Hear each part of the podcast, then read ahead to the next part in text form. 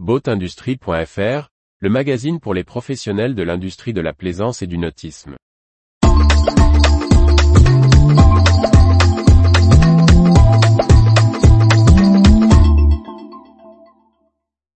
Samboat étend son réseau en achetant une agence allemande. Par Briag Merlet.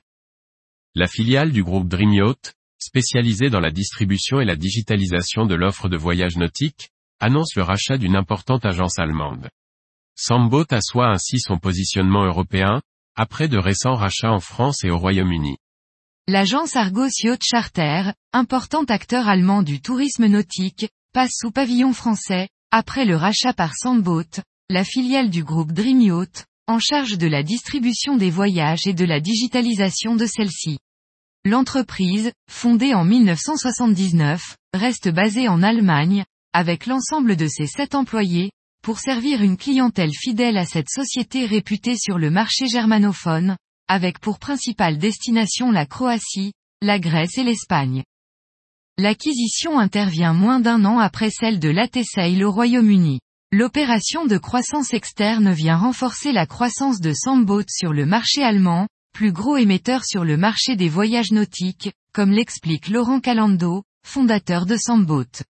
Samboat était peu implanté en Allemagne, même si nous avions une belle croissance. Cela va élargir notre base de clients allemands. Les clients Argos bénéficieront aussi de plus de destinations. Globalement, nous mutualisons les relations avec nos loueurs, ce qui permet d'élargir l'offre et la flotte de bateaux disponibles. Samboat a connu en 2022 un volume d'affaires en croissance de 70%. Depuis sa création en 2014, plus d'un million de personnes ont navigué avec Samboat et la société, qui a rejoint le groupe Dream en 208, ambitionne d'atteindre 100 millions d'euros de volume d'affaires en 2024.